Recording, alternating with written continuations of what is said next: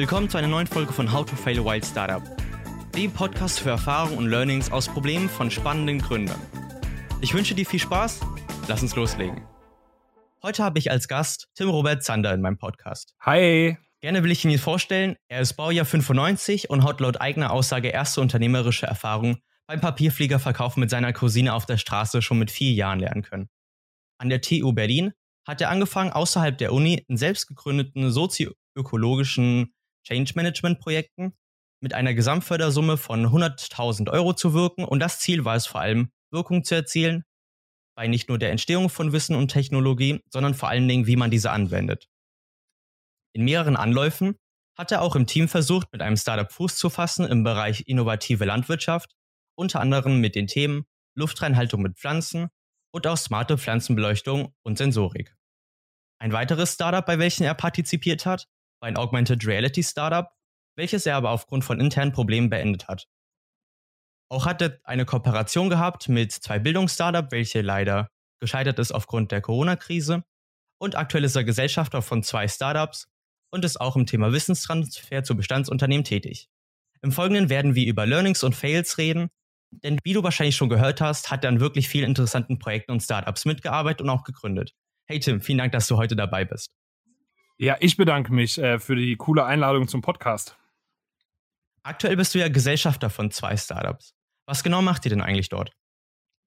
Genau, das handelt sich äh, äh, zum einen um ein äh, Interior Design E-Commerce Startup und um ein äh, Musikstudio, welches wir gerade aktuell äh, noch mit Label-Aktivitäten ergänzen. Das sind wirklich zwei junge Gründungen und da kommt man ja auch gleich zu einem sehr spannenden Thema. Was ist denn jetzt genau ein Startup? Ich würde es, wenn man es zu den großen Tech-Krisen ähm, und das jetzt in einem rückblickenden äh, Sicht sieht, sagen, dass wir erstmal noch ein junger Ausgründungsversuch sind, wo aber jetzt auch schon mittlerweile Erfolge auf beiden Unternehmen reinkommen, die schon für ein, gutes Wachstumspotenzial zeigen. Äh, um nochmal auf deine Frage zurückzukommen, Interior Design aus Berlin mit Beton, mit Pflanzen und noch viele mehr. Ähm, mit einem schönen Fokus auf äh, gute Arbeitsbedingungen. Und zum anderen haben wir äh, unsere ähm, musikalische Ausgründung, äh, wo wir auch schauen, ähm, nicht nur große Künstler, äh, große Musik zu machen, sondern auch da in die Richtung denken, äh, mit Kindern Musik zu machen, sind da auch schon mit vergünstigteren äh, Angeboten dabei. Genau, und es ist noch sehr frisch, aber äh, dafür auch äh, umso spannender. Und wie viele Leute habt ihr so in den Teams? Also beim Interior Design Startup sind wir zu viert und bei dem äh, Musikstudio sind wir zu dritt. Ähm, beim Musikstudio haben wir mittlerweile auch schon Künstler äh, vor der Nase, die äh, sich auch langfristig einbringen wollen. Ähm, da gibt es gerade noch so ein Gespräch, was noch nicht ganz klar ist, aber ähm, wir haben auch schon Künstler vor der Nase, die gerne langfristig mit uns arbeiten würden und dort gesigned werden oder wie man also in der Branche sagt man dann, also einen Labelvertrag unterzeichnen würden. Also seid ihr nicht nur ein reines Aufnahmestudio, sondern macht auch wirklich dann mit den Musikern zusammen Sachen wie normaler. Exakt. Wie früher, was ähm, ein Plattenlabel war oder Musiklabel heutzutage. Genau, genau. Das, das fangen wir gerade an. Also dadurch, dass ich so diesen Startup-Geist mit hineinbringe, geht es nicht darum, sage ich mal, ein ein bis drei Personenunternehmen zu schaffen, sondern da auch in Richtung Skalierbarkeit, größere Dimensionierung, Erschließung von möglichen Geschäftsfeldern zu gehen. Ähm, das ist äh, aus meiner Erkenntnis mit ähm, ein Bestandsunternehmen, das relativ technikgetrieben war, dass man dann irgendwann an ein, eine Schwelle kommt, wo man einfach sich freut, hätte man früher Strukturen eingebaut. Und das fangen wir jetzt an. Also wir beginnen sofort mit Social Media, äh, wir gehen mhm. sofort mhm. in, in Gesellschafterverträge, wir gehen sofort in, eine, in, eine, ein agiles Management rein. Und das wirkt auch. Das ist natürlich, sind, sind Keime, die brauchen eine gewisse Zeit zum Wachsen, aber auch schon die ersten Keimblätter, die sich im Vorstrecken, sind schon beachtlich. Du hattest ja eben gerade gesagt, dass ihr schon erste Erfolge erzielt habt. Könntest du ein paar Beispiele nennen? Gerne. Also wir haben äh, namhafte Künstler äh, beim Musikstudio mit, also das ist äh, wirklich der, der Prozess ist der sehr, sehr schnell. Ähm, beginnen mit mehreren hunderttausend Klicks, jetzt mittlerweile mit mehreren Millionen. Wir haben einen starken Rückhalt äh, durch, einen, durch ein etabliertes Label, durch auch den, den äh, Label-Gründer, äh, der auch ein nennenswerter Künstler ist, ähm, hat unter anderem jahrelang mit Dieter Bohlen zusammengearbeitet. Da haben mhm. wir äh, einmal die Unterstützung, das Fundament. Ähm, was ich mittlerweile viel größer sehe als, sage ich mal, so quantitative Erfolge und äh, Gelder, die man verdient, sondern dass wir anfangen, echten Teamzusammenhalt zu schaffen, echte Vision zu kreieren und an diesen zu arbeiten und dass sich die Personen nicht nur selber entwickeln, sondern dass man auch sieht, dass man zusammen wächst und dass das Unternehmen dadurch wächst. Bei der anderen Seite geht's, haben wir angefangen, erste Prototypen zu entwickeln äh, für Betontöpfe, äh, Lampen mit Betonsockeln. Und ähm, da haben wir äh, auch schon in, in der erste Förderrunde sind wir hineingegangen, haben da sehr positives Feedback bekommen, haben einen ersten Businessplan geschrieben etc. Ähm, da auch nochmal mit Höhen und Tiefen uns immer wieder zusammengefunden und äh, genau bauen gerade eigenen Webshop auf etc. Also das ist wirklich spannend. Das sind viele qualitative Erfolge, äh, noch nicht so starke quantitative mhm. Erfolge, aber mittlerweile muss ich sagen, dass äh, Qualität wirklich vor Quantität geht und ich lieber äh, einen gut wachsenden Apfelbaum habe als eine Kirsche in der Hand. Ähm, und ähm, genau, das, das ist gerade. Du machst ja unter anderem auch Wissenstransfer mit Bestandsunternehmen. Was genau machst du eigentlich dort? Exakt. Der grundlegende Geist, und das ist eigentlich äh, die dritte und Hauptgründung, in der ich mich befinde, die aus meiner Selbstständigkeit herausgegangen ist, als äh, Unternehmensberater Junior, ähm, dass genau dieser frische, kraftvolle Wind gebraucht wird. Also aktuell gibt es ja viel Brisanz um das Thema Agilität und Digitalität. Und mhm. das bedeutet ja eigentlich nur, eine gewisse Geschwindigkeit zu erreichen, die nicht nur auf Effizienz, sondern auch auf Effektivität beruht. Das heißt, ich reagiere auf die Veränderungen im Markt. Und wir in Deutschland haben zum einen den, äh, die, die, Landeskultur, dass wir eine gewisse German Angst haben, wofür man auch Deutschland weltweit kennt, auch eine immer älter werdende Gesellschaft sind. Und das spürt man auch nicht nur in der Landeskultur, sondern dann auch in der äh, Organisations- und Unternehmenskultur, die man auftrifft. Und da möchte ich reinbringen, äh, als junger Mensch, äh, nicht mehr ganz so jung wie du, aber äh, trotzdem eher äh, der neueren Generation zuzuordnen, möchte ich genau das einbringen. Und sei es auch, und da bin ich auch gerade dabei, im politischen Feld tätig zu werden, selbst in der Politik wird gesagt, es wird frischer Wind gebraucht, es wird kraftvoller Wind gebraucht. Mhm. Und welche, wer hat ja. denn einen frischeren Wind als ein Startup? Ähm, Wissenstransfer bedeutet bei mir aber auch nicht nur einseitig, also die, die, diese Agilität, den Mut zum Risiko, äh, äh, Digitalaffinität, das bringt man, bringe ich mit meinem äh, Kollegen André Nuruzipur und äh, Geschäftspartner ähm, in, die, in die Bestandsunternehmen ein. Andersherum kann man auch viel von den Bestandsunternehmen lernen, wie sich ein kleines Startup zu strukturieren hat. Also in einem Bild gesprochen, ein Bestandsunternehmen wartet ab, bis keine Möglichkeit mehr da ist. Ein Startup nimmt jede Möglichkeit. Was passiert? Das Startup hat dann mhm. Chancen, die sie aber, die das äh, Startup verpasst. Ein Bestandsunternehmen nutzt seine Chancen gar nicht und verweilt dabei. Und das sind Welten, die so natürlich sehr extrem sind. Das stimmt natürlich auch nicht in der Tendenz. Aber irgendwo in der Mitte liegt die goldene Lösung versteckt. Und genau da möchte ich helfen, dass jeweils sich die, die jungen Äste des Bestandsunternehmens als auch die, die frischen Triebe des Startups in, in Richtung Sonne entwickeln. Und wie lange bist du schon mit André zusammen tätig? André und ich kennen uns von der Uni aus. Wir haben uns kennengelernt ähm, im Rahmen eines Projektes, welches ich initiiert hatte.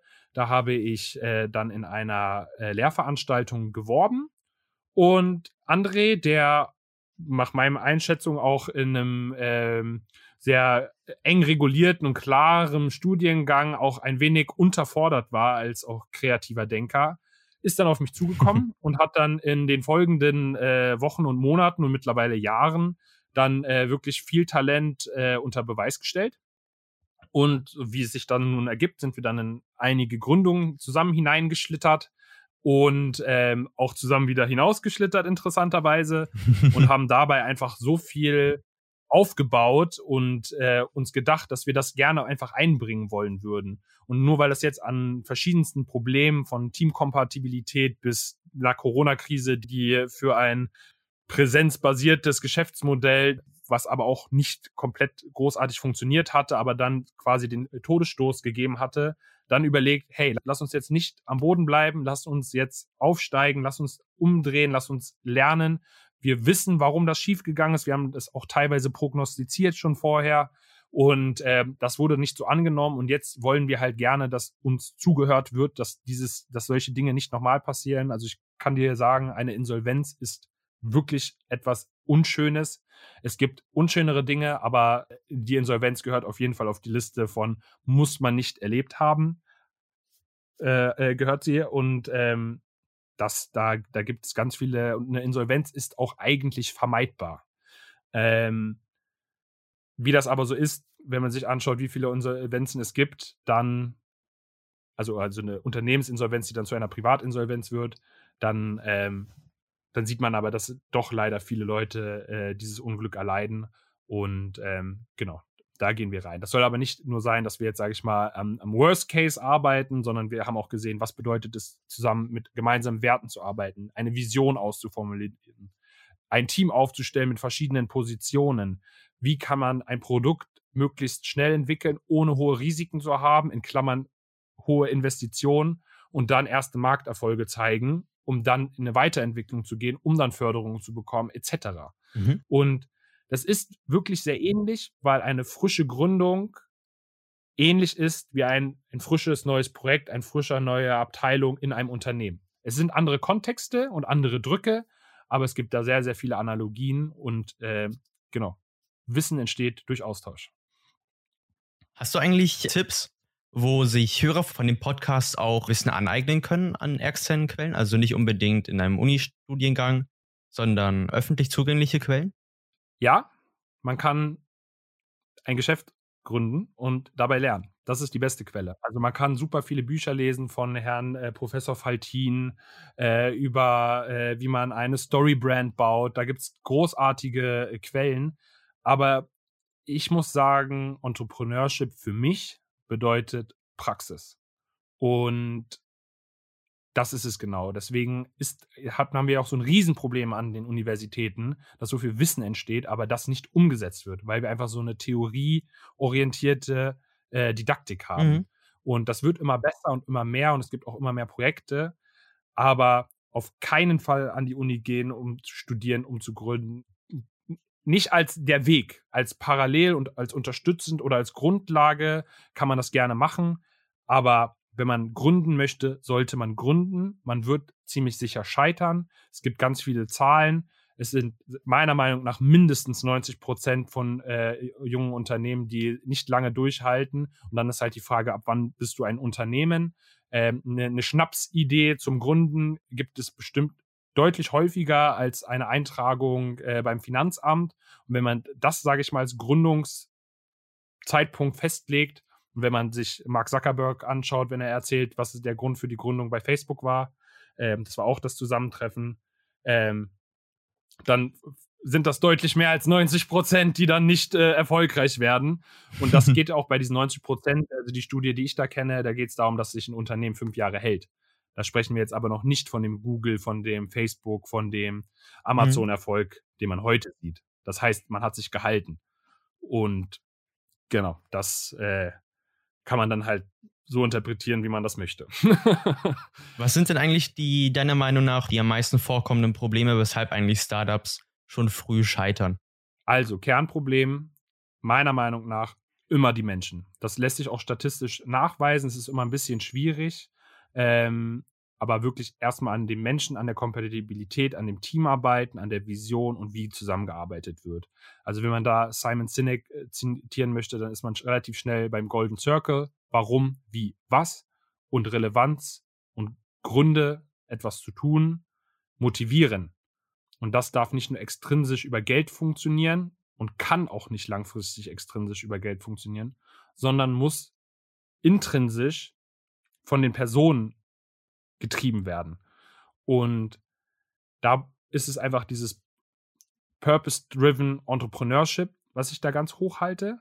Okay, es gibt viele Probleme auf der Welt, es gibt viele gute Ideen, aber dann auch wirklich dahinterher zu sein und diese Lösung auf der Welt haben zu wollen, das ist ein Treiber. Dann gibt es den äh, Product Market Fit. Das heißt, passt mein Produkt zum Markt, zur Zielgruppe, wird es richtig vertrieben, mhm. etc. Kann man auch je nach Definition auch nochmal anders interpretieren. Aber das sind auf jeden Fall äh, zwei wichtige Faktoren. Schaffe ich es mit einem Team Zusammenhalt zu kreieren und schaffe ich mein Produkt im Markt zu etablieren. Ich würde aber auch wieder sagen, wenn das nicht klappt mit dem Product Market Fit, ein gutes Team schafft es zu pivoten, sich anzupassen und neue Lösungen zu schaffen. Und dann gibt es halt noch das letzte Drittel, aber das sind halt wirklich auch äh, Zahlen ohne Gewähr, wo es dann um Internationalisierungsstrategien geht, IP etc. Aber eigentlich ist, was ich kenne, die größte Angst immer, dass jemand die Idee klauen könnte. Und da kann ich dir und mir, mir wurden schon Ideen geklaut. Also es ist schon mal äh, unglücklicherweise Wissen an Nestle abgewandert. Ähm, da gibt es mittlerweile keine Antworten mehr. Und ähm, das war halt auch eigentlich das Ziel, da ökologisch nachhaltig äh, äh, wirksam zu werden. Und da ist Nestle nach meiner Einschätzung nicht unbedingt der beste Ansprechpartner. Was, was genau war das, war das Projekt? Das war mein allererstes Projekt, mit dem ich gestartet habe. Da haben wir äh, im Gewächshaus uns einen Inkubator, also ein, ein Fermentierer quasi, gebaut um dort ähm, Tempeh, das ist eine indonesische Köstlichkeit, herzustellen und mhm. dann über den CO2-Emissionen, die durch die, den Tempeh-Fermentierungsprozess entstehen, dann die Pflanzen zu düngen. Und auf der anderen Seite kann man dann mit so einem Gewächshaus dann auch regional Hülsenfrüchte anbauen und die umsetzen. Also hat man so einen schönen geschlossenen Kreislauf, eine Aufwertung von Lebensmitteln mhm. und das auch noch im städtischen Kontext fanden wir super genial, haben Versuche gestartet mit verschiedenen Substraten etc. Gab dann eine Gruppe von äh, Studierenden, die dann äh, daran gearbeitet haben, äh, das weiterentwickelt haben. Äh, mit einer Dame war ich auch Freunde, hatte auch relativ klar dargestellt, dass das nicht nur äh, mal so ein kleines Uni-Projekt ist, sondern größer werden sollte. Wir haben auch an Wettbewerben teilgenommen etc. Ähm, mhm. Dann wurde die Idee ohne unser Wissen weiterentwickelt. Ähm, bisschen, dass da noch ein Wettbewerb gewonnen wurde. Super cool. Also nochmal gezeigt, dass die Idee und der Grundsatz äh, da in die richtige Richtung ging. Und dann ist Nestle auf sie zugekommen. Ähm, und nun arbeitet Nestle an der Idee. Der Startup-Geist ist komplett erloschen. Ähm, es geht gar nicht mehr um eine Firmengründung. Äh, wir sind dann mit der Zeit äh, äh darauf aufmerksam geworden. Ähm, und dann war das auch sehr äh, merkwürdig, weil uns wurde extreme Dankbarkeit. Ohne euch hätten wir das niemals geschafft. Das war ein super Wissen. Habt ihr noch Kontakt für euch? Könnt uns unterstützen? Dann wollten wir halt in die Diskussion gehen, ob man dann vielleicht nicht doch zusammenarbeiten könnte, weil ja schon viel Vorarbeit da war. Mm, ja. Und letztlich äh, war dann, wurden dann da die Schotten dicht gemacht. Ähm, uns wurde dann nur noch unterstellt, interessiert zu sein, weil da jetzt anscheinend wohl mit Geld verdienen werden könnte. Und was mein Kenntnisstand ist, ist jetzt, dass sie relativ hart und harsch gedrillt werden dort äh, im Accelerator-Prozess. In den Gesprächen mit uns wurde auch ganz klar gesagt, sie möchten kein Startup draus machen. Ähm, das heißt, im Endeffekt, mhm. und das, das habe ich schon öfter gehört, dass das wohl passiert, wurden sie jetzt halt einfach recruited über einen Weg, ja, ihr könnt bei uns euer Startup aufbauen und dann wirken und die Welt verbessern. Ja. Und letztlich wurden jetzt halt einfach nur äh, in Anführungsstrichen Fachkräfte dort gewonnen. Also die mediale, ich bin dann auch nicht wirklich hinterher, aber die, äh, die mediale Ausspielung ist minimal äh, und vorher war das wirklich ein richtig tolles, innovatives Verhalten. Die haben sich ein Logo überlegt, einen Namen und so weiter und so fort. Und das wurde da, ist da jetzt alles erloschen. Und natürlich ich auch mit ein wenig Herzschmerz unterwegs in der Hoffnung, okay, ich mit kaufmännischer Kompetenz, mit einem klaren Drive, ein Startup zu gründen, hätte das hoffentlich anders gemacht. Und dann ist es natürlich sehr schade, dass man da nicht mehr mitwirken konnte. Ähm, genau, aber auf was ich hinaus wollte, habt keine Angst davor, dass die Idee geklaut wird. Also, was ich da auch ganz klar sage, wir waren an der Stelle auch zu langsam und haben auch falsch vertraut. Und man hätte natürlich auch vorab Geheimhaltung machen können.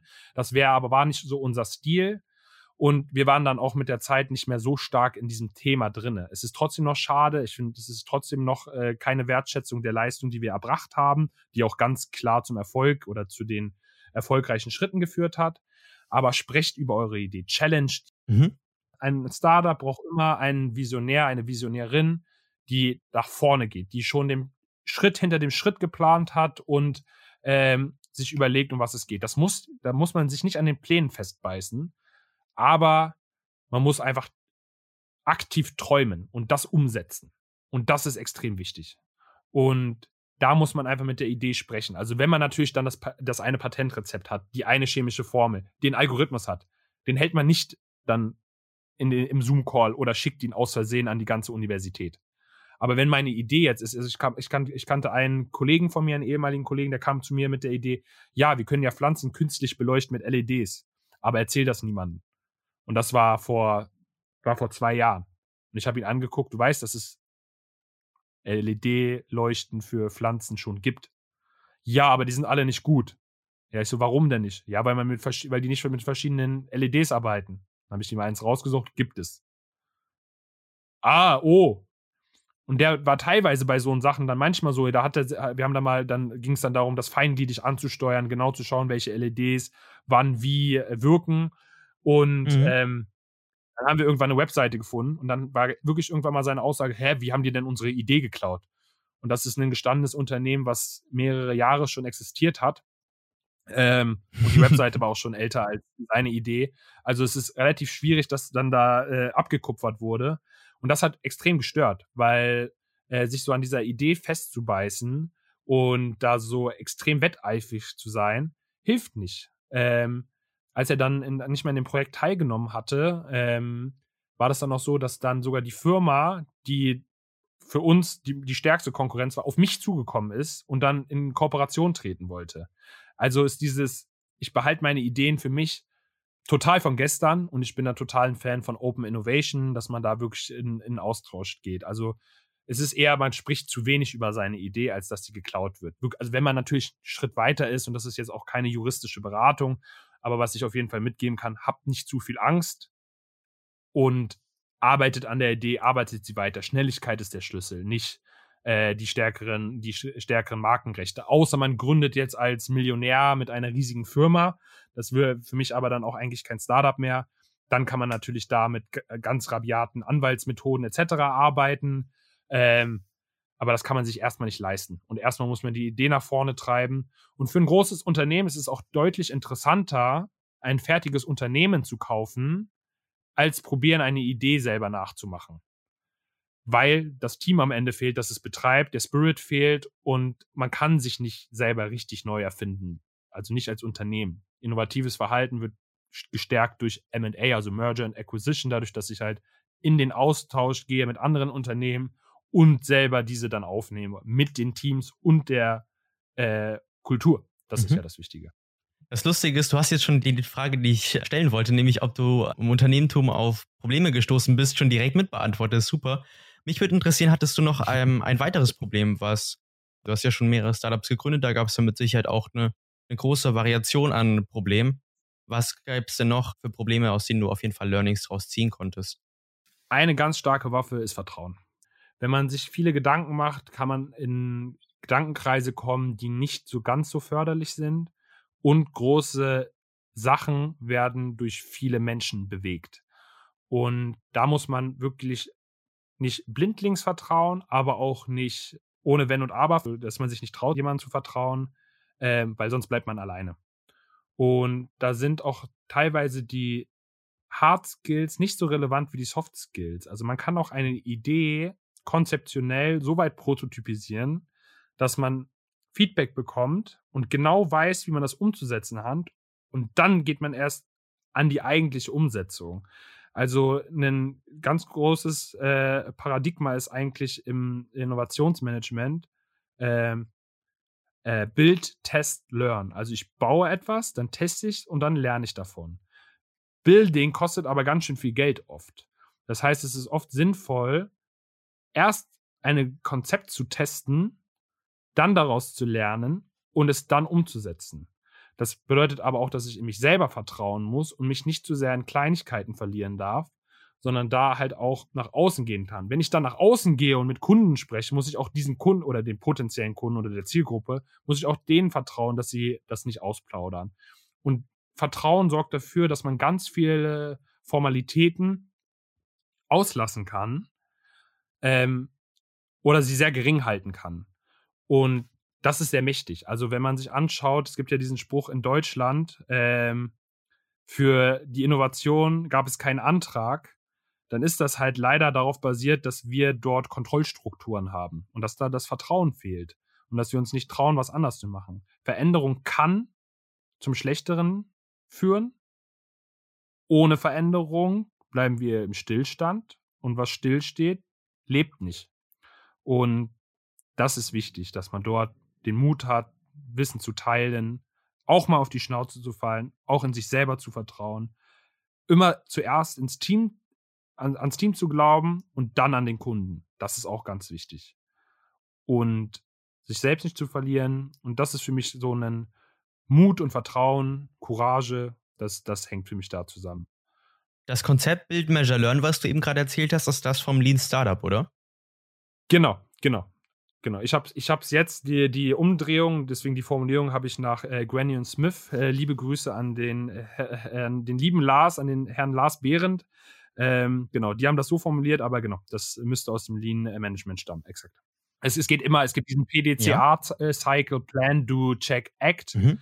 Und ähm, da, das ist, da gibt es viele Variationen. Man darf sich da auch da dann nicht wieder verlieren an Formulierungen. Man braucht dann das logische Verständnis dafür, warum man das macht. Dann kann man sich überlegen, wie man das umsetzt und kommt dann am Ende auf eine von ganz vielen Möglichkeiten, was man dann genau macht.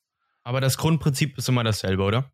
Exakt, bloß dass dieses Mal dieses Building am Ende gemacht wird. Okay. Und das macht Lean noch leaner. Das ist das Spannende, dass wirklich die finale Umsetzung am Ende kommt. Man braucht etwas zum Vorzeigen. Aber wenn ich, wenn man miteinander spricht, dann klingelt vielleicht schon etwas. Dann kann ich dir das mal aufzeichnen. Dann klingelt es weiter. Dann, dann baue ich dir einen kleinen Pappmaché-Prototypen aus etwas. Oder wenn ich dir eine App machen will, dann mache ich dir einen Paper-Prototype. Dann malt man das erstmal auf.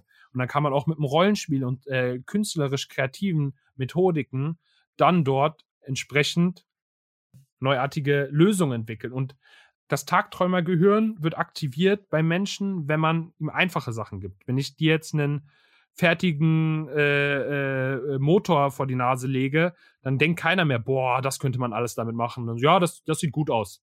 Weil es total überfordernd ist. Das Gehirn möchte Energie sparen und sich jetzt nicht damit beschäftigen. Wenn ich dir ein ganz einfaches ja. Konzept hinlege und sage, wir benutzen jetzt regenerative Kraftstoffe, das funktioniert so, CO2 sinkt dadurch und, und so weiter und so fort. Das klingt erstmal super. Und diesen, dieses Gefühl ist das Wichtige, weil das ist auch das, was am Ende verkauft. Und das ist, womit man pitcht. Was ist das mhm. Problem? Was ist die Lösung? Und dann kommt der Prototyp. Ah, das ist interessant. Ich würde noch mal weitergehen. Angenommen, du könntest doch mal zu deinem 16-jährigen mhm. Ich sprechen. Was wären die zwei bis drei wertvollsten Ratschläge, welche du gerne mit 16 gehabt hättest? Es ist alles gut mit dir. Äh, die Zukunft wird deutlich besser. genießt die Zeit. Ähm, weil wenn man sich mit sich selber beschäftigt, ist das auch schon sehr unternehmerisch. Weil es ist immer, man muss ja von sich selber ausgehen, um auf andere zu wirken. Ähm, und hätte ich mich wahrscheinlich aktiv mit mir selber, als ich 16 war, beschäftigt, dann hätte ich wahrscheinlich schon dort eine Firma gegründet und äh, nicht irgendwelchen Mist in der Schule und was man mit 16 alles so macht. Und das, das ist halt der Punkt. Also Selbstreflexion ist ganz, ganz wichtig. Und Führung bedeutet halt auch immer Selbstführung. Ähm, und deswegen ähm, klingt das meint vielleicht so emotional, vielleicht gar esoterisch, aber es gibt gute Gründe, warum Führungskräfte Coachings, Seminare, Trainings, äh, die oft auch in so eine Richtung gehen, so hoch bezahlt sind und so wertvoll sind für, für äh, den Unternehmenserfolg. Auf Social Media bist du ja vor allem bei äh, LinkedIn bekannt als Startup Viking mit knapp 5000 Follower. Mhm. Weshalb hast du die Plattform LinkedIn gewählt und was genau machst du dort? Bei LinkedIn hat es mich einfach interessiert, äh, weil es dieser berufliche Austausch ist. Der sorgt einmal für eine höhere Qualität der Inhalte, ähm, auch ein anderes Entwicklungspotenzial.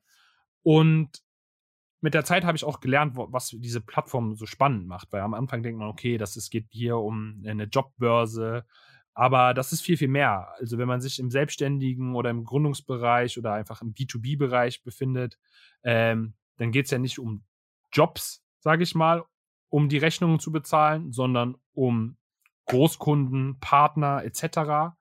Und ähm, mit der Zeit habe ich halt diese, äh, dieses Personal Branding, diese Personenmarke ähm, sehr zu schätzen gelernt, weil das eine Ermächtigung ist für mich als äh, Otto Normalbürger, ähm, meine Leistungen und wie ich arbeite wirklich persönlich darzustellen und dann anzubieten. Mhm.